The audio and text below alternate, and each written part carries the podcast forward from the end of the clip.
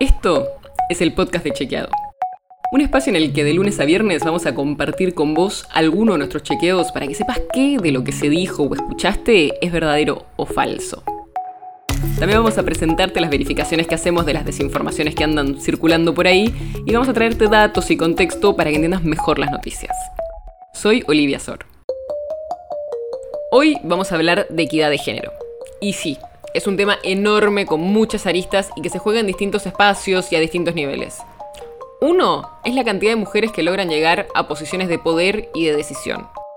Y lo que se ve en los distintos espacios es que cuando llegas hacia la parte de arriba de una pirámide, tiende a haber muchas menos mujeres que hombres. Pasa en las empresas privadas, pasa en los sindicatos, pasa en el Poder Judicial y en la mayoría de los espacios. Y pasa también a nivel provincial, en los gobiernos. Y de eso quería hablarte hoy. Porque muchas veces miramos al Poder Nacional, cuántas ministras hay o cuántas mujeres hay en el Congreso, pero miramos mucho menos cómo se gobiernan las provincias. Así que hoy miremos un poco más cuántas mujeres han llegado a gobernar una provincia. Hoy, de los 24 distritos, o sea, las 23 provincias más la ciudad autónoma de Buenos Aires, solo hay dos que están gobernadas por mujeres. Alicia Kirchner en Santa Cruz y Arabela Carreras en Río Negro. Y si sumamos a las que son vicegobernadoras, hay seis. Están en Chaco, Entre Ríos, Santa Fe, Buenos Aires, La Rioja y Tierra del Fuego. O sea que de los 48 puestos entre gobernadores y vices, hay 8 ocupados por mujeres es el 17%. Y si te parece poco, históricamente la situación es bastante peor. Además de las dos gobernadoras actuales, hubo en la historia otras 6 y 22 vicegobernadoras. Pero hay 7 provincias en las que una mujer nunca llegó ni a vice ni a gobernadora. Son Chubut, Corrientes, Formosa, Jujuy, Salta, Tucumán y San Juan.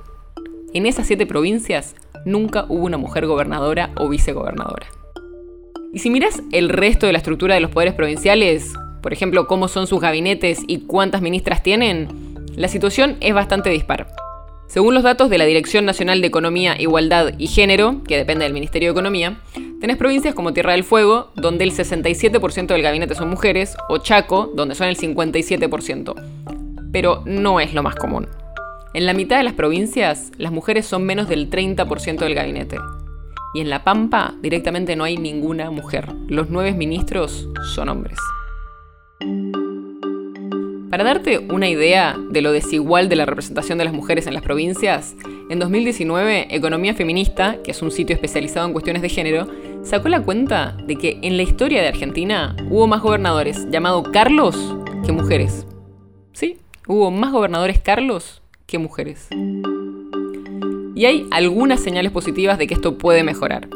En el Congreso hubo primero una ley de cupo que aseguraba que un tercio de los candidatos sean mujeres y ahora hay una ley de paridad, que implica que la mitad de los candidatos sean mujeres.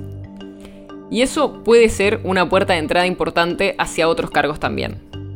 Y esto lo dicen mujeres que pasaron por ese sistema, como Laura Estrata, que es la primera mujer vicegobernadora en la historia de Entre Ríos y ella entró a la legislatura provincial con una ley de cupo. Y este tipo de leyes, que fuerzan que un determinado porcentaje de las personas en un cargo sean mujeres, puede ayudar a que entren más en los distintos espacios de poder. El podcast de Chequeado es un podcast original de Chequeado, producido en colaboración con Posta. Si tienes una idea o algún tema del que te gustaría que hablemos en un próximo episodio, escribinos a podcast.chequeado.com. Y si te gustó este episodio, Seguinos en Spotify o en tu app de podcast favorita y recomendanos a tus amigos. Si quieres más información sobre esto o sobre otros temas, entra a chequeado.com o súmate a nuestras redes. Soy Olivia Sor. Hasta mañana.